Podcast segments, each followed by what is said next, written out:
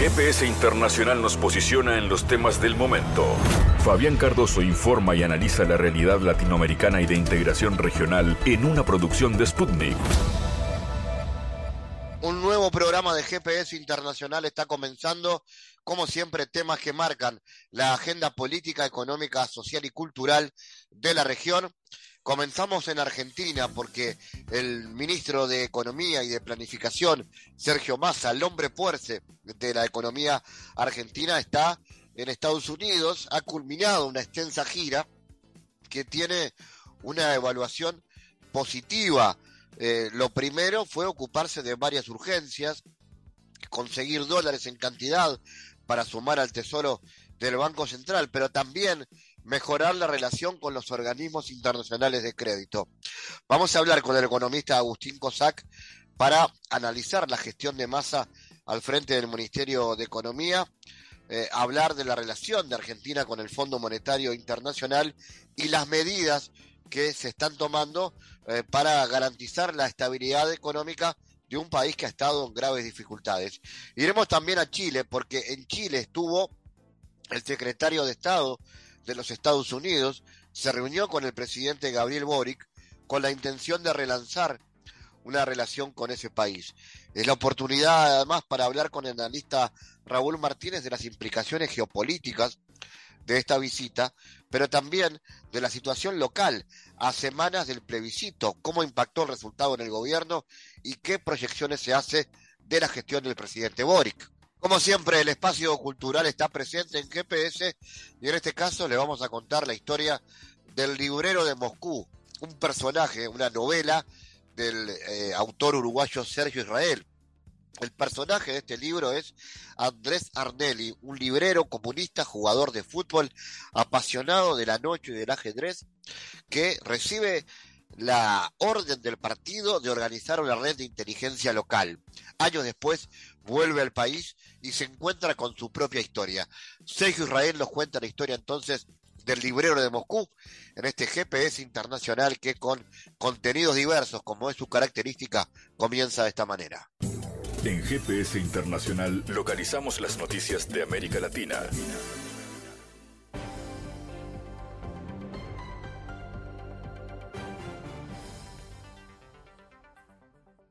Espacio ahora de noticias. La Administración Nacional de Medicamentos, Alimentos y Tecnología Médica de Argentina autorizó por primera vez la puesta en marcha de una planta de producción de cannabis medicinal en la provincia de Jujuy. Una exhaustiva auditoría técnica y regulatoria que llevó adelante la AMAT durante dos años dio como resultado la inspección final satisfactoria que motiva esta habilitación nacional de Canava como establecimiento elaborador de cannabis medicinal, el primero del país. La AMAT, bajo la órbita del Ministerio de Salud, habilitó el financiamiento de la empresa pública Canava, la primera firma estatal dedicada a la producción de derivados medicinales del cannabis. Esta firma, creada en 2018, operará una planta con capacidad para procesar cada una 80 toneladas de inflorescencias medicinales y cerca de 4.000 kilos de ingredientes farmacéuticos activos. El gobierno promulgó en mayo la ley de cannabis medicinal y cáñamo industrial, normativa sancionada por el Congreso, que regula el desarrollo de la industria del cannabis medicinal y del cáñamo industrial. En octubre, Jujuy se convirtió en la primera jurisdicción del país en producir y entregar aceite de cannabis para uso medicinal a través de Canava, que entregó a un hospital público el primer lote de aceite de grado farmacéutico CBD 10%. El presidente de México, Andrés Manuel López Obrador, se lanzó contra el grupo de políticos europeos por insistir en la candidatura del mandatario ucraniano Volodymyr Zelensky al Nobel de la Paz. Los organismos internacionales, con todo el respeto, este Parlamento Europeo, proponiendo al Nobel de la Paz como el candidato al presidente de Ucrania, independientemente si participamos a favor de uno u otro, como uno de los actores de una guerra va a recibir el Nobel de la Paz. ¿Qué? ¿No hay otros que luchan por la paz? ¿No hay Papa Francisco, el mismo director de la ONU? Deben tener muchos más, cuestionó durante la mañanera del 5 de octubre. Aseguró que organismos internacionales como la OEA y ONU se han dedicado a cuestionarlo. En marzo, un grupo de políticos de varios países europeos reclamó en una carta abierta al Nobel de la Paz para el presidente de Ucrania, Volodymyr Zelensky, y para el pueblo ucraniano, según agencias de noticias. De acuerdo con el medio, la lista incluye a 36 políticos, la mayoría holandeses, aunque también figuran otros de países como el Reino Unido, Alemania, Suecia, Estonia, Bulgaria, Rumania y Eslovaquia. El presidente de Venezuela, Nicolás Maduro, afirmó que su país se encamina al crecimiento y a la diversificación de su economía, lo cual apunta a convertirse en una nación productiva. Nuestros esfuerzos van encaminados al crecimiento y a la diversificación económica, todo por un país productivo y próspero que satisfaga las necesidades de las familias. A Venezuela nadie la detiene, expresó Maduro a través de su cuenta de Twitter. En agosto, Maduro aseguró que su país produce el 80% de los alimentos que consume, cuando anteriormente importaba el 90% de estos. En el primer trimestre del año, el crecimiento de la economía fue 17,4%, de acuerdo con el Banco Central de Venezuela. Además, la principal entidad bancaria del país proyectó un crecimiento del 18,7% para el segundo trimestre del 2022. Las estimaciones de organismos internacionales sobre el crecimiento económico de Venezuela para este año van desde un 5 hasta un 20%. El 2021 fue el primer año de crecimiento económico desde que comenzó la denominada guerra del imperialismo norteamericano, de acuerdo con Maduro. El ministro de Energía catarí, Saad Al-Kabi, prometió suministrar constantemente a Europa entre 12 y 15 millones de toneladas de gas natural licuado si los países europeos continúan experimentando dificultades con otras fuentes de recursos energéticos. En los próximos 5 a 10 años seremos el mayor vendedor de GNL del mundo. Entre 12 y 15 millones de toneladas de gas natural se enviarán constantemente de Qatar a Europa si la situación continúa en la forma actual, comunicó Al-Kabi durante el foro de inteligencia energética en Londres. El ministro destacó que actualmente Qatar vende entre 5 y 10 millones de toneladas de gas natural licuado. También subrayó que los equipos que trabajan para aumentar la producción de GNR en el país han tenido muchas dificultades para mantener el proyecto a tiempo y dentro del presupuesto, pero Qatar espera un gran salto en la producción de GNR. Según Al-Kabi, en el mercado europeo construido sobre el principio de los hubs, es difícil tener suministros fijos basados en este hub. También se mostró convencido de que no habrá pico en el consumo de gas durante los próximos 20 y 30 años.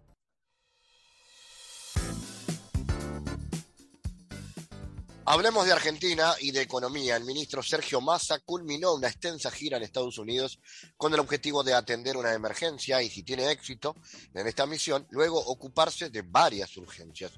La emergencia es conseguir dólares en cantidad para sumar en el tesoro del Banco Central y de ese modo contener la corrida cambiaria que amenazaba con descontrolar las variables económicas y en consecuencia poner en jaque la estabilidad política del gobierno de Alberto Fernández. Sumar reservas a las exhaustas arcas de la entidad monetaria es necesario para contener una crisis cambiaria financiera que terminaría afectando la dinámica de la actividad económica y laboral del país. También Massa viajó a Estados Unidos con objetivos. Destrabar desembolsos pendientes de los organismos, fomentar inversiones, conseguir el aval político para el intercambio automático de información tributaria, con Estados Unidos y obtener la aprobación del cumplimiento de las metas del segundo trimestre que fueron comprometidas con el Fondo Monetario Internacional. Vamos a analizar toda esta coyuntura con el economista Agustín Cosac. Eh, Agustín, lo primero, ¿qué se puede decir de la gestión de Sergio Massa al frente del Ministerio de Economía? Eh, obviamente con varios deberes ¿no? en carpeta. ¿Qué tal, Fabián? Un gran abrazo para vos y la audiencia de GPS Internacional. Bueno, como vos decís, eh, Massa se ha ocupado de, muchas de las urgencias que tenían, que, eran amenazantes, digamos, para las variables macro del país. Eh, recordemos que, eh, Argentina venía experimentando muchas dificultades que tenían que ver sobre todo con, con, la volatilidad de los dólares paralelos que habían alcanzado prácticamente 320, 350 eh, pesos, eh, una brecha de más del 100% y tenía vencimientos muy pesados eh, a la vuelta de la esquina, vencimientos, digo, de, moneda, de, títulos públicos en moneda local, que era todo un desafío porque amenazaban a, correr al dólar y ensanchar aún más la, brecha. y bueno, el ministro Massa logró de alguna manera capear ese, ese temporal, eh, consiguió, consiguió reservas, ahora la, última medida de peso que tomó eh, para conseguir dólares comerciales fue el dólar soja, que fue un programa que tuvo su éxito en el sentido de que logró el Banco Central acumular 5.000 de los 8.000 dólares que, liquidó eh, el sector que ha sido beneficiado por esta medida.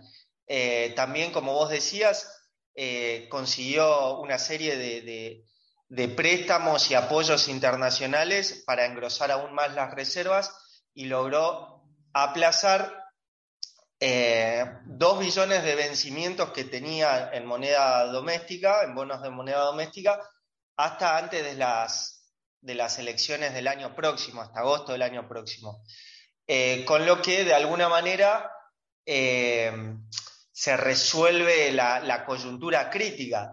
El desafío está eh, en ver si, si Massa también va a poder ocuparse no solo de lo urgente, Argentina es un país que vive en urgencias permanentes, digamos, sino también de lo importante. Y ahí realmente uno, uno analiza eh, la coyuntura y, hay al menos tres señales que yo veo que, eh, digamos, me, hacen, me hacen ser muy pesimista respecto del futuro del país, eh, macroeconómico del país, que tienen que ver con una inflación que en septiembre va a terminar en el orden del 7% por tercer, tercer mes consecutivo. Anualizado ya es 120%. Argentina ha pasado sin escalas de, un régimen del 50% prepandemia de inflación a uno de más del 100%, y sabemos que conforme uno escala en régimen inflacionario, eh, quien paga las consecuencias de eso son, primero es el nivel de actividad y segundo, la distribución del ingreso que eh, a la salida de, este fogonazo inflacionario va a terminar siendo peor, digamos, para el país. Eh, el otro elemento que a mí me preocupa mucho y que es importante resolver tiene que ver con, el atraso cambiario. En seis meses llevamos 17% eh, de atraso cambiario. En, lo que viene de la gestión de, Alberto Fernández ya acumula el 40% de atraso cambiario. Eh, la verdad es un problema muy delicado, sobre todo porque por dos cosas. Eh, la primera es que eh, los dólares comerciales son los dólares a los que puede acceder Argentina, más allá de la benevolencia de algún organismo internacional, benevolencia entre comillas, ¿no? Que, le puede prestar. Argentina no está invalidada, digamos, de acudir a los mercados internacionales de deuda voluntaria eh, razón por la cual la única fuente de, dólares que, tiene para sostener el nivel de actividad son los dólares comerciales.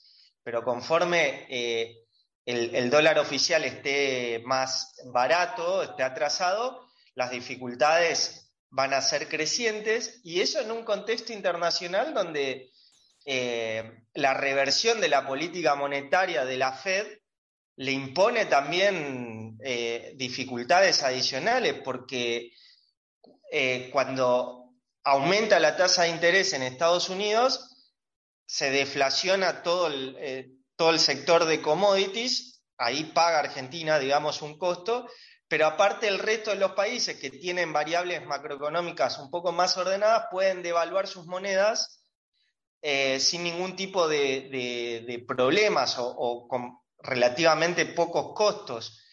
Y la verdad que eso dificulta mucho las posibilidades comerciales de Argentina respecto de los socios comerciales, como por ejemplo Brasil. Eh, Y, bueno, el tercer factor que para mí me parece importante y, hay que prestarle mucha atención, tiene que ver que eh, las LELIX ya son el principal factor de expansión monetaria.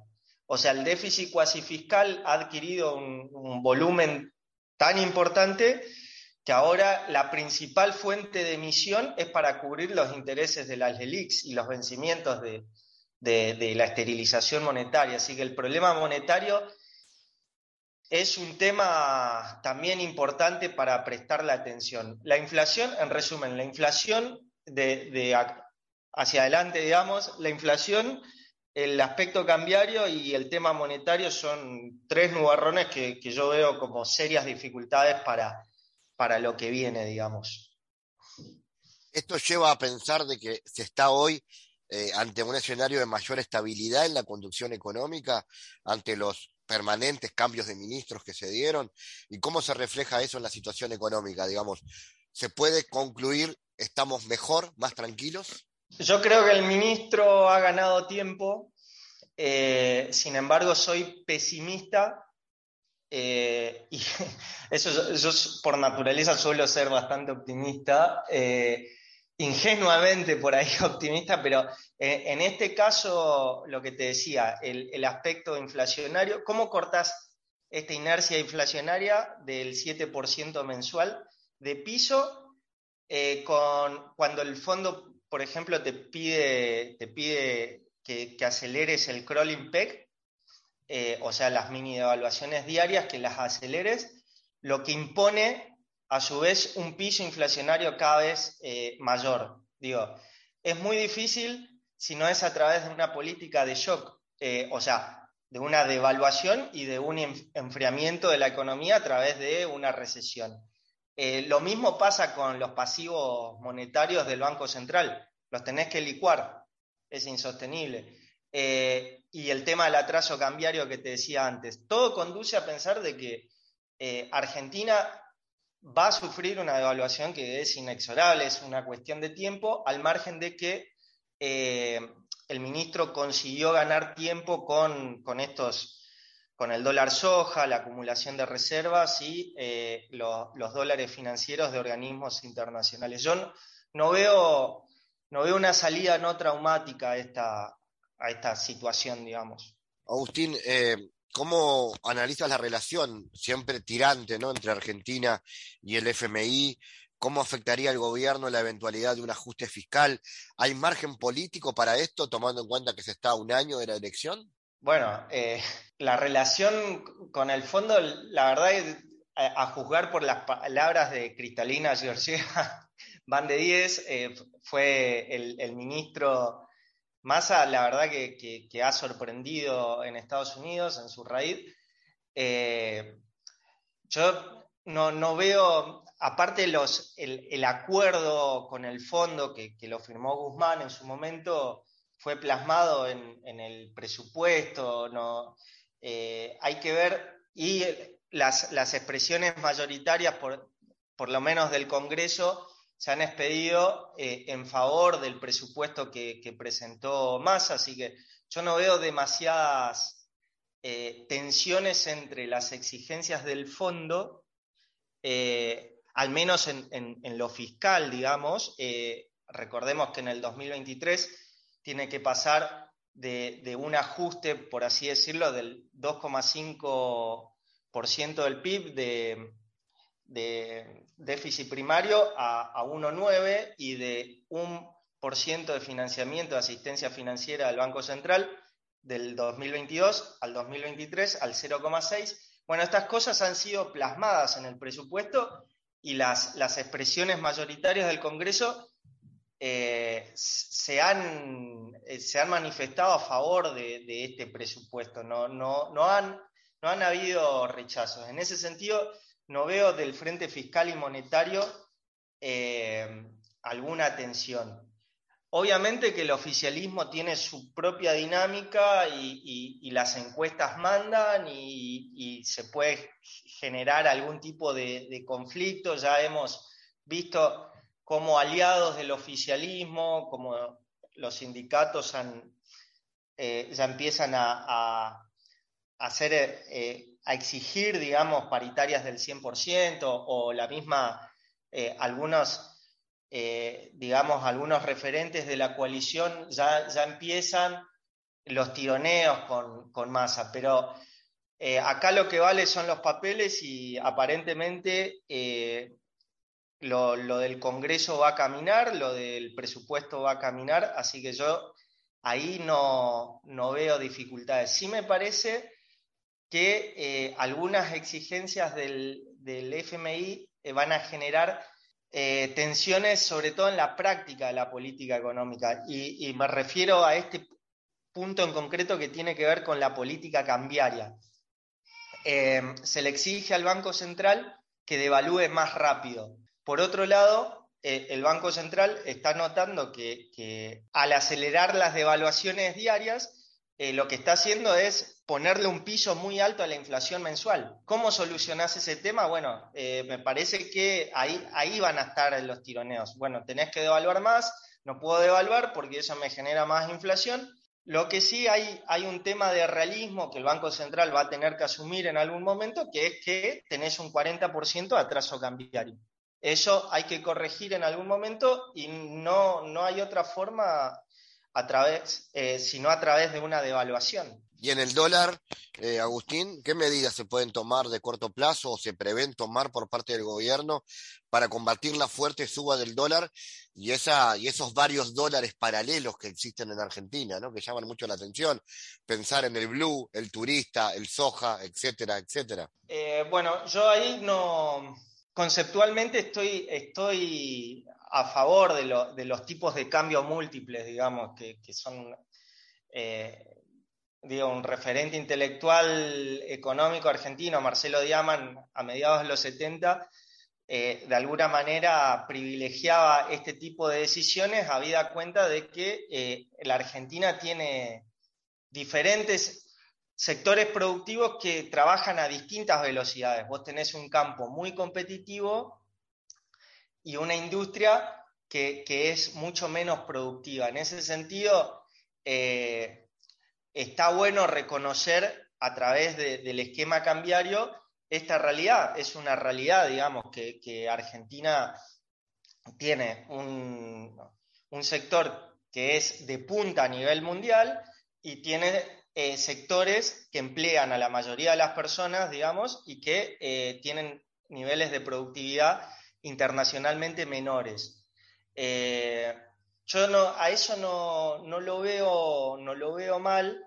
el problema es que vos le estás dando un dólar más competitivo a la soja, que es el sector más competitivo. Entonces ahí, ahí es como que la coyuntura, las necesidades eh, te obligan a ser herejes. Digo, eh, tenés un problema fenomenal de reservas, un poco tiene que ver con, el atraso cambiario y las expectativas devaluatorias, entonces lo que haces es promover eh, los dólares al, sector más favorecido digo, desde el punto de vista de las dotaciones naturales. yo, el fortalecimiento del dólar, Argentina tiene que mirar más a la región, tiene que ver qué pasa con Brasil, tiene que ver qué pasa con China, con sus principales socios comerciales. Si ellos devalúan, bueno, Argentina tendrá que acomodarse, guste o no, a esa, a esa nueva realidad, porque la alternativa, ¿cuál es? La alternativa es eh, sufrir fuertes déficits de cuenta corriente y Argentina, si algo no abunda en este país, son justamente eh, los dólares. Entonces, me parece que eh, no hay que mirar tanto a Estados Unidos, sino a los socios comerciales. Agustín Cosac, gracias por tu análisis para GPS. Gracias a vos, Fabián. Un abrazo a la audiencia. Analizamos los temas en GPS Internacional.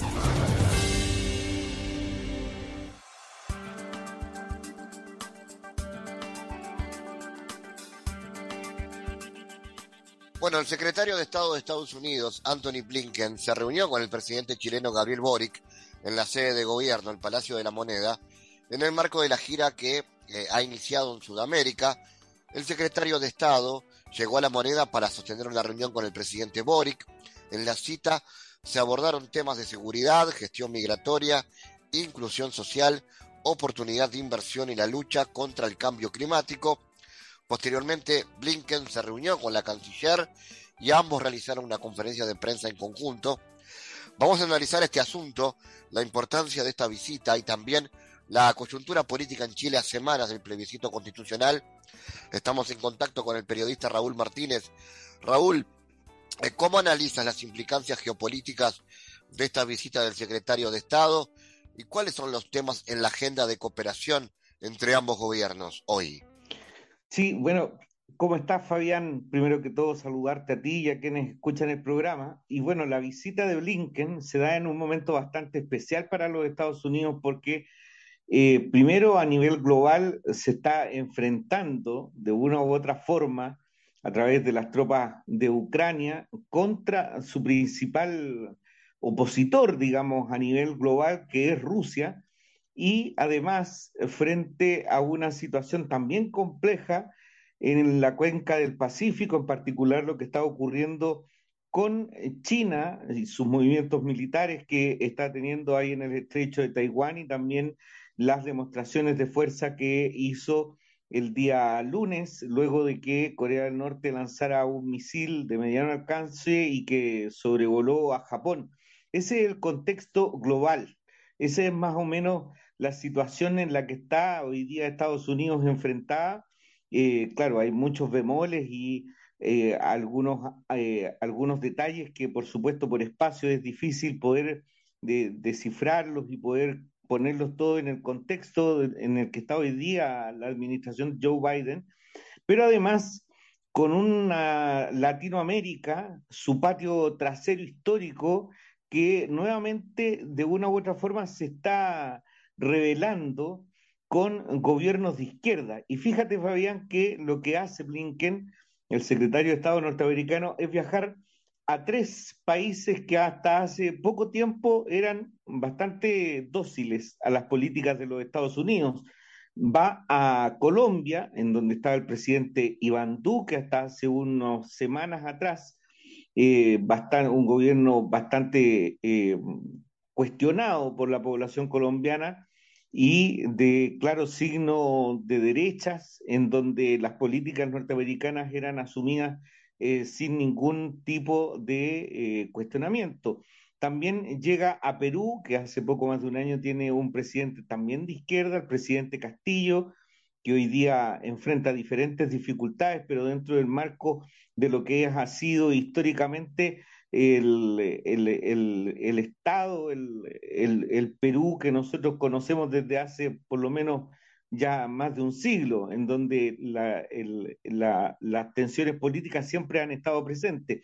Y por último también viene a Chile, en donde también hasta marzo de este año había un gobierno encabezado por Sebastián Piñera que incluso tuvo la tupez de colocar dentro de la bandera de los Estados Unidos la propia bandera chilena mostrando en una visita que hizo la Casa Blanca cuando era encabezado el gobierno norteamericano por Donald Trump, como que eh, la bandera, el emblema nacional chileno estaba incluido dentro de, la bandera de los Estados Unidos, en una posición claramente eh, subyugada, dominada, eh, que también fue objeto de bastantes críticas por parte de la población y de la gente, los analistas aquí en Chile. Pues bueno, Hoy día Blinken viene en estas visitas que comenzó en Colombia a estos tres países que tienen gobiernos de izquierda, que tienen eh, un signo totalmente distinto a la mirada de la hegemónica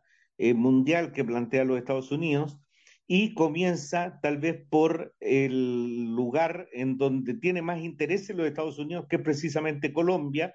Recordemos que fueron cientos de millones de dólares los que entregó el Estado norteamericano a el gobierno de Colombia, las sucesivas administraciones colombianas para la eventual lucha contra el narcotráfico, que en definitiva lo que le permitió al Estado colombiano fue reforzar fuertemente a sus Fuerzas Armadas eh, y llevar a un término del conflicto eh, con la FARC hace unos años atrás. Y bueno, conocimos hace pocas horas de que el Ejército de Liberación Nacional, la segunda guerrilla más grande, más importante de Colombia, también está muy cerca de alcanzar una posibilidad de empezar negociaciones y acuerdos con el actual mandatario Gustavo Petro.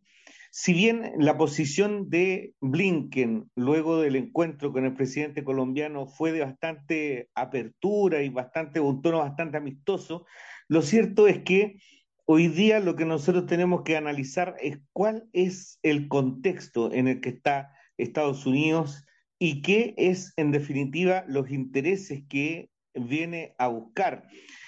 Es interesante cuando uno revisa, por ejemplo, las declaraciones bilaterales de la canciller chilena Antonia Urrejola, que hablan de seguridad, de medio ambiente, de migración, de también intercambio, de las relaciones bilaterales que van a cumplir 200 años en poco tiempo más entre Chile y los Estados Unidos.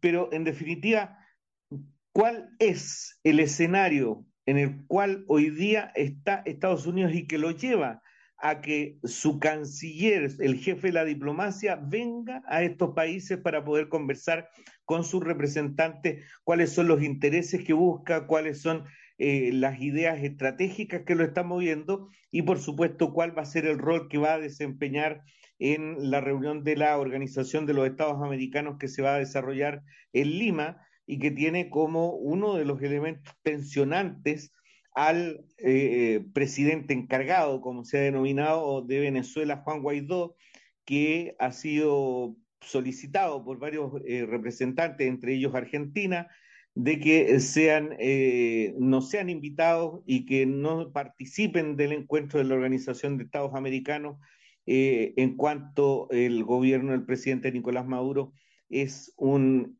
gobierno que es reconocido por el resto de los países de América Latina. Así es que hay que ver cuál es el rol que va a jugar también Blinken en ese encuentro que se va a desarrollar en los próximos días ahí en Lima. Raúl, este, este acercamiento eh, que pretende tener Estados Unidos con, con Chile, ¿no? Eh, ¿Cómo incide esto en la política exterior en el marco de una región que se debate en un nuevo giro a la izquierda, donde Boric es protagonista de ese giro? Sí, fíjate que Gabriel Boric en su discurso en eh, Naciones Unidas hace unas semanas atrás, criticó duramente, de, una vez más, insistió en ese discurso en sus críticas a la invasión de Rusia en Ucrania. También criticó a Venezuela y ha hecho lo propio criticando al gobierno del presidente Daniel Ortega de Nicaragua, y también eh, respecto de otras situaciones en otros países en donde se han cometido violaciones a los derechos humanos. Fíjate que hace un par de semanas atrás, días antes de que Boric hablara ante la Asamblea General de Naciones Unidas ahí en Nueva York, el presidente em, suspendió la, entrega de las cartas credenciales y eh, eh, no le entregó el reconocimiento, el agreement, como se denomina en la jerga diplomática, al em, representante, al enviado del gobierno del Estado de Israel a Chile, provocando una situación diplomática bastante compleja eh, en, en, en, eh, Israel las autoridades llamaron al embajador de Chile en ese país para poder eh, conocer cuáles eran los alcances de esta situación. Ellos manifestaron su molestia y posteriormente, recién el viernes de la semana pasada, se pudo dar a conocer, se pudo concretar esta reunión. Todo esto en el marco de que el, el mismo día en donde se iban originalmente a presentar las cartas credenciales, en eh, la Cisjordania ocupada por las tropas israelíes eh, se había asesinado a un niño palestino. Pues bien, esto derivó posteriormente que en el discurso de Boric en Naciones Unidas, él planteara de que Israel tenía derecho al reconocimiento de un Estado con fronteras seguras. Y esto no hace más que también reconocer la necesidad de la existencia de dos estados.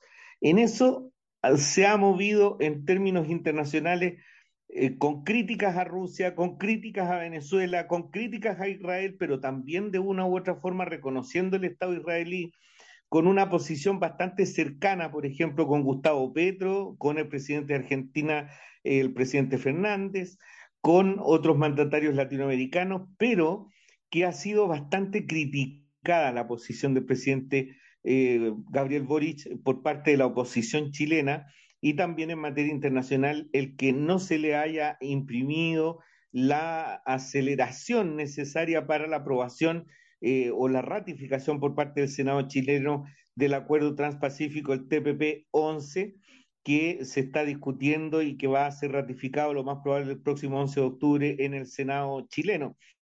Esta visita de Blinken también viene a ordenar un poco eh, cuál es la posición del Estado chileno, del gobierno chileno en particular, respecto de la situación a nivel global.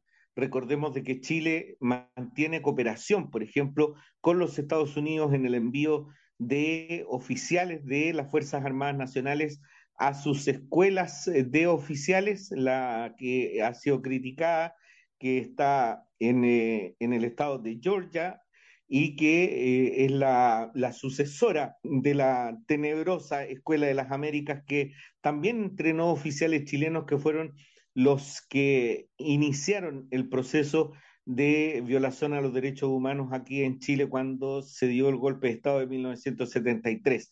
En definitiva, eh, Blinken viene a ordenar un poco el, el patio, viene a ordenar un poco a estos niños eh, desordenados que eh, se están revelando en la sala de clase, allá en el fondo del, aula, y finalmente hay que ver también cuál va a ser la reacción de la diplomacia chilena, que hoy día la vimos bastante eh, complaciente cuando se hizo la conferencia de prensa conjunto entre la canciller chilena Antonia Urrejola con el secretario de Estado norteamericano Anthony Blinken. Yendo a la coyuntura política local, Raúl, ¿cómo analizas la situación política a semanas del plebiscito? ¿Cómo impactó el resultado en el gobierno? ¿Hay un viraje de las políticas públicas del Ejecutivo hacia el centro? Bueno, recordemos, eh, eh, Fabián, perdón, que el plebiscito del 4 de septiembre eh, terminó con un triunfo bastante expresivo a favor del rechazo, que era precisamente rechazar la propuesta de reforma a la constitución, de cambio a la constitución política de este nuevo documento que había emanado del trabajo de la convención constituyente que estuvo durante un año deliberando para poder evacuar este documento que era reconocido a nivel mundial como un documento muy interesante y que tenía elementos muy importantes para poder enfrentar problemas y desafíos de fondo, como por ejemplo en el tema del cambio climático, de reconocimiento de las diversidades en materias de diversidades sexuales, también de reconocimiento en materia de género, de infancia, de, de, eh, docentes, de salud, etcétera, etcétera. Pues bien,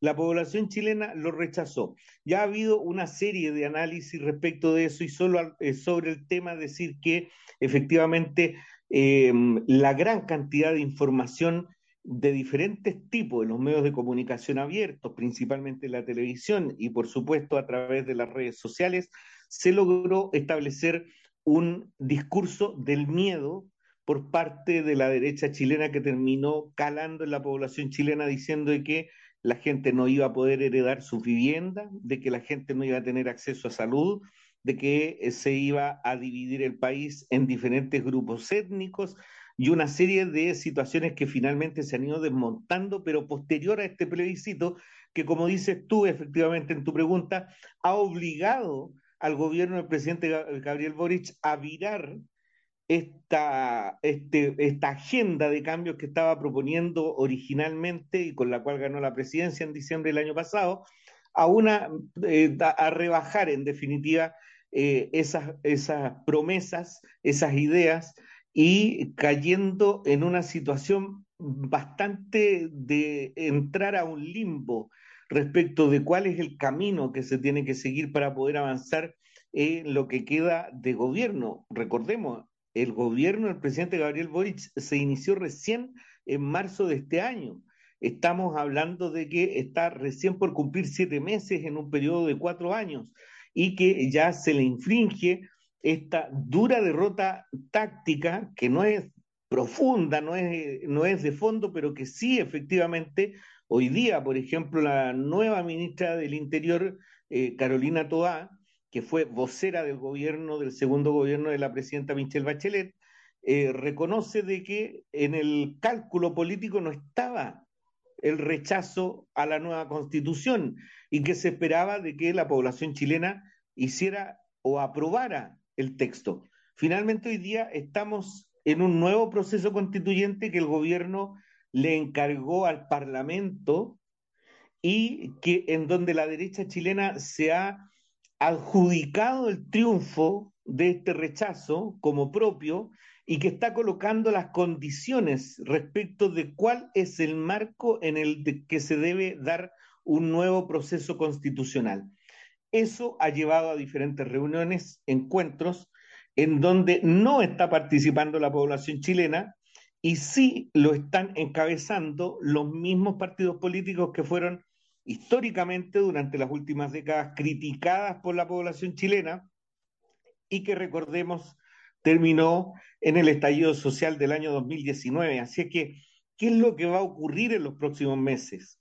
¿Cómo se va a organizar un nuevo proceso constitucional? Es algo que todavía está en discusión y que los partidos políticos del establishment nacional están debatiendo sin consultar hoy día a la movilización y en particular a la gente. Raúl, y si se puede hacer un breve balance del gobierno de Boric en este tiempo y cuáles son sus desafíos en cuanto a políticas sociales y a temas de seguridad también que han estado presentes fuertemente en la agenda? Sí, bueno, el gobierno de Gabriel Boric eh, recibió un país bastante complicado en términos económicos, en términos de desempleo y también en temas de seguridad. Todo esto por una mala administración que realizó el gobierno de Sebastián Piñera, que estuvo asignado primero por el estallido social y segundo por las consecuencias del COVID-19 aquí en Chile, que recordemos que obligó a los encierros, pero que llevó a que los trabajadores fueran suspendidos de sus trabajos y que vivieran del seguro de cesantía. Y las empresas de menor tamaño no recibieron el soporte, la espalda eh, suficiente para poder sobrevivir y sobreponerse a esta situación económica y nosotros tenemos que el ritmo de la economía recién se está retomando de alguna manera, se ha visto de a poco una mejora en los ingresos, pero que no va a alcanzar para poder resolver el problema de la recesión que se va a observar en el último trimestre de este año y que recién en el segundo semestre del 2023, según la información que ha entregado el ministro de Hacienda, Mario Barcel, se va a poder revertir. Esa es la situación económica que tenemos hoy día y que eh, se ha podido graficar gracias a eh, políticas económicas que se han implementado a partir del, de la administración del presidente Gabriel Boric considerando también ayudas directas a la población y por otra parte también algunos incentivos en el caso de la pequeña, mediana empresa y en también especial eh, eh, entregando recursos para el fomento productivo. Pero en términos de eh, economía, la, la, situación estructural no, no se ha modificado de manera sustancial eh, la situación que enfrentan las poblaciones eh, o la mayoría de la población chilena que ha vivido la desigualdad durante las últimas cuatro o cinco décadas se mantienen prácticamente igual. Eh, eso también fue algo que comentó Blinken durante su visita del día miércoles aquí a Santiago y se ha, se, ha, mantenido esa desigualdad que se ha incrementado producto de toda esta situación económica y de salud pública, pero que no ha logrado eh, revertirse de manera más acelerada por una serie de factores eh, económicos, entre ellos de que Chile es muy dependiente de las importaciones, a pesar de que, por ejemplo, nosotros producíamos las legumbres, por decir algo, hoy día tenemos que el 98% de las legumbres se importan. Entonces, incluso la seguridad de la alimentación en el país está supeditada a lo que dice el mercado internacional. Pues bien, toda esa situación no se ha modificado, han sido pasos muy lentos, no han habido procesos de fondo que hayan modificado ni hayan mejorado, porque además la agenda de los medios de comunicación que son controlados por intereses económicos que están aliados con la derecha parlamentaria, lo que han hecho es colocar el foco, el centro en la situación de la seguridad que se vive en el país, colocando un ambiente de mucha inseguridad y haciendo que el gobierno destine mucho trabajo y muchos recursos para poder dotar a las policías de las capacidades y de las herramientas necesarias para poder hacer frente a ese fenómeno de, eh, de, la delincuencia y del crimen organizado y también un fenómeno que es mucho mayor y que traspasa la frontera nacional, que es el del narcotráfico. Sin embargo, se han hecho inversiones importantes, se han hecho o se ha hecho una redestinación de fuerzas policiales a las comunas más pobres que veían cómo las comunas más ricas del país concentraban una alta cantidad de eh, funcionarios policiales, por ejemplo, de carabineros. Una de las comunas más ricas de Chile concentraba 450 funcionarios para eh, su población, mientras que una de las comunas más pobres de Chile, como es la comuna de Los Espejos, en la misma región metropolitana, tenía solo 37 y de ellos varios con licencias médicas por el agobio laboral que significaba tener que lidiar con los problemas eh, de seguridad, de delincuencia y también del fenómeno del narcotráfico que está instalado en muchas de las poblaciones y de los barrios más pobres de nuestro país. Por lo tanto, ha habido un reordenamiento, un trabajo intensivo con las policías y también un combate directo con eh, la captura de eh, los integrantes de varias bandas criminales, entre ellas del denominado Tren de Aragua, que es una banda venezolana que ha llegado a Chile y que, cuyos eh, cabecillas están detenidos en diferentes cárceles de alta seguridad del país. Por lo tanto, el tema de la seguridad ha sido intenso, pero los problemas más acuciantes, que son más de fondo, el problema del mejor empleo, de empleo de calidad, de terminar con la tercerización, con el empleo basura que, define la OIT, ese que no tiene seguridad social, que no le entrega beneficios a su trabajador y a su familia, eh, no ha sido superado en nuestro país y aún vemos mucho de eso en las calles de nuestras ciudades. Raúl Martínez, gracias por tu análisis para GPS. Que esté muy bien, Fabián. Nos vemos. Chao, chao. En GPS Internacional navegamos por la sociedad y la cultura.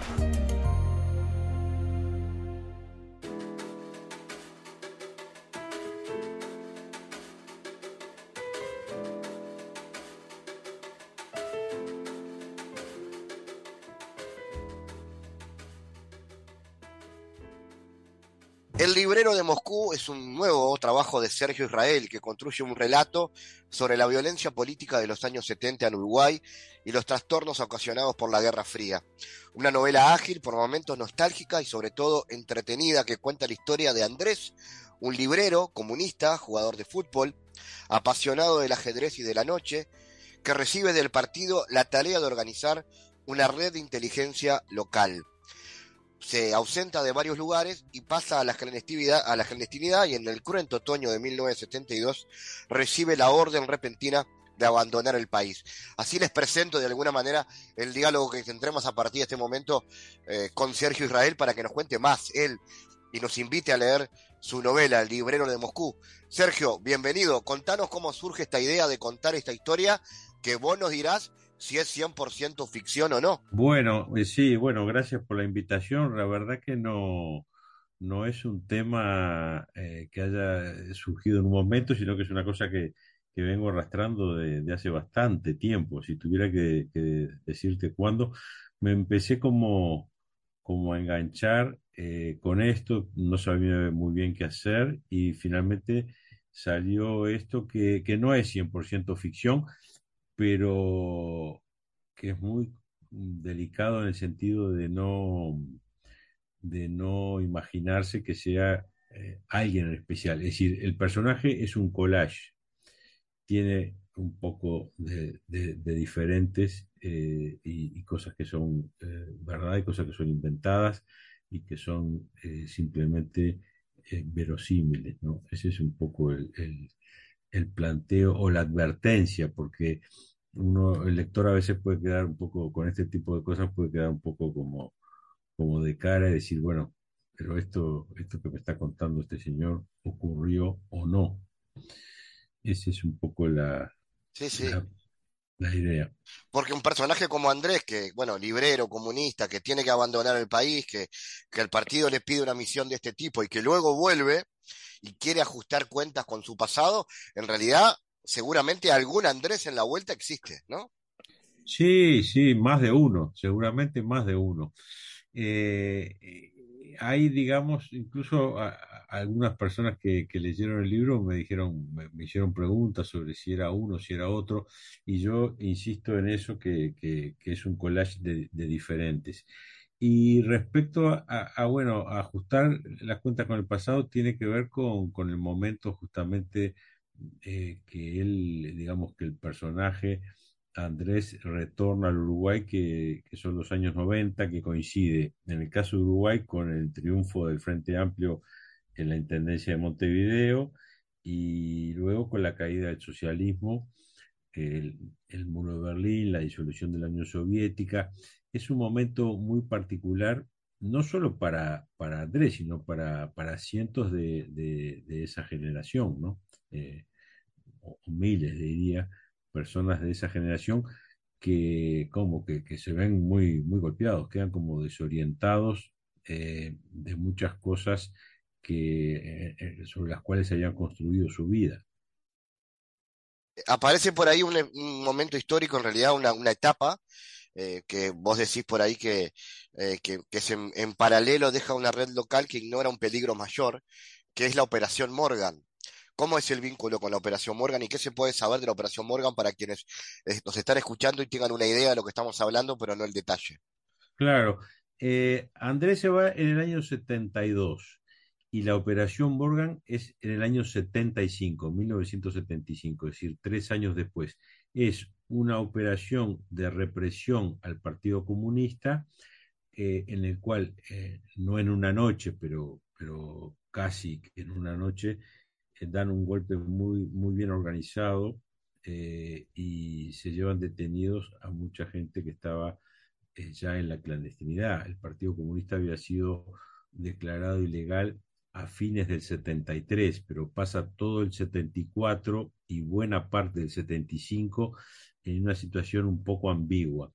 La operación de inteligencia de la cual eh, es víctima la, la, red que había montado Andrés Arnelli es que mandan el mensaje de que, de que está todo tranquilo, cuando en realidad no estaba todo tranquilo.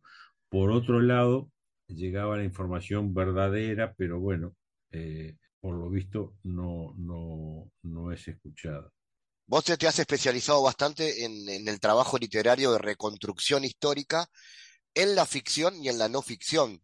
¿Tenés un interés especial en, es, en esas etapas, digamos, de la, vida uruguaya que tienen que ver con la dictadura y la salida de la dictadura? Bueno, es la época que yo más viví de cerca y por lo tanto eh, es la que, la que más o menos conozco. Entonces, eh, sí, de alguna manera al investigar, ya sea para la ficción eh, como la no ficción, cuando te pones a investigar, te estás respondiendo a preguntas que, que, todos tenemos, es decir, que, que, uno tiene y que se supone que mucha gente tiene también, interrogantes, y entonces eh, te las vas respondiendo en el transcurso de la investigación.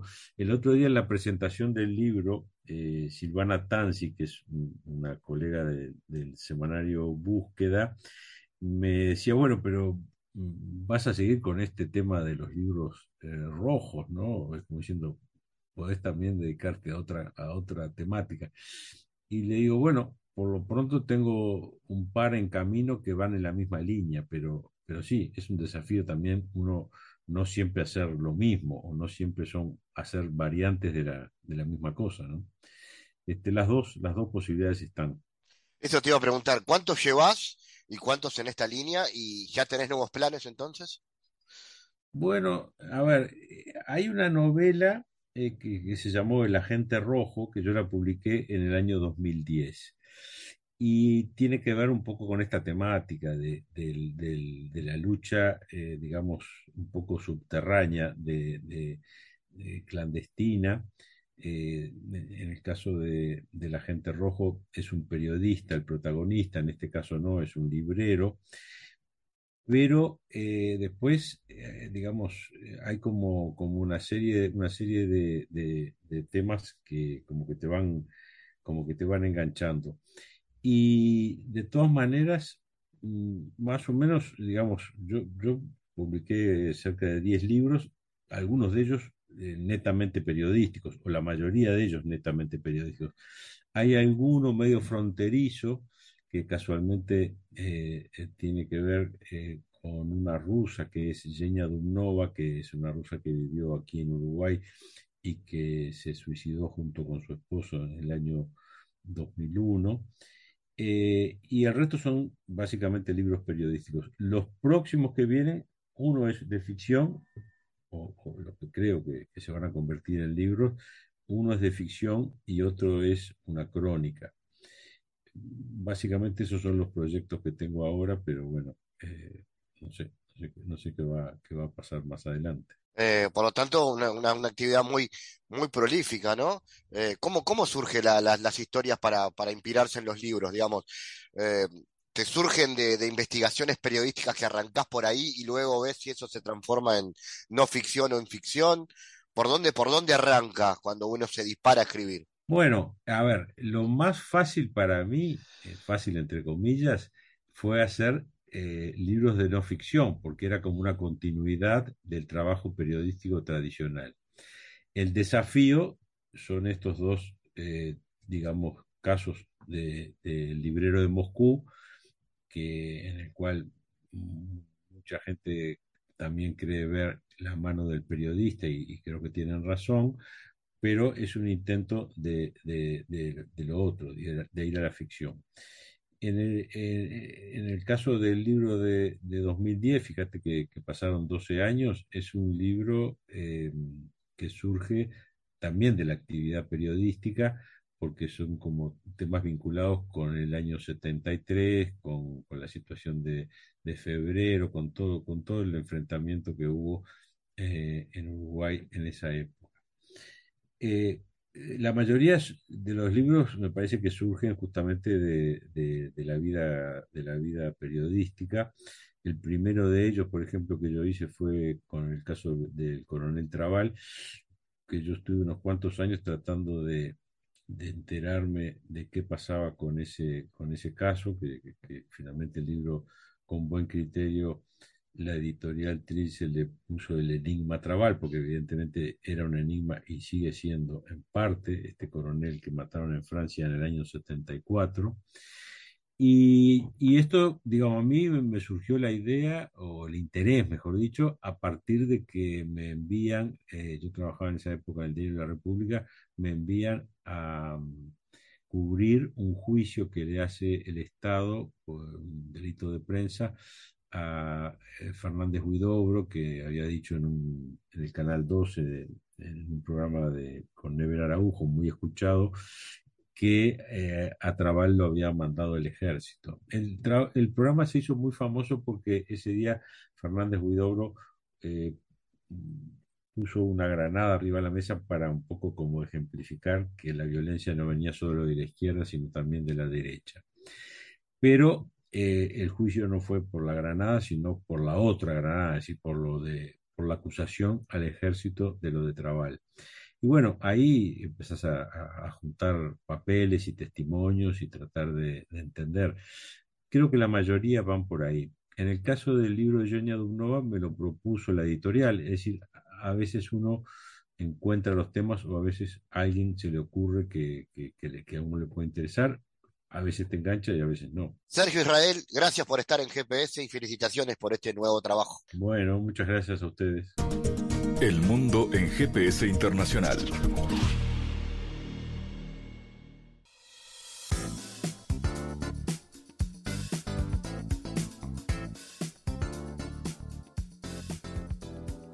En Diálogos Geopolíticos analizamos diversos asuntos que atañen a la política mundial, desde el abordaje de los ámbitos multilaterales de articulación política a nivel global hasta las cualidades y los propósitos de las configuraciones regionales, tanto en América Latina así como en otras regiones. Nuestro objetivo es poner foco a una gran diversidad de temas que atañen a la geopolítica en el mundo contemporáneo. Para eso vamos a recibir a Santiago Caetano, aquí en GPS. Bienvenido, Santiago. Muy bien, Fabián.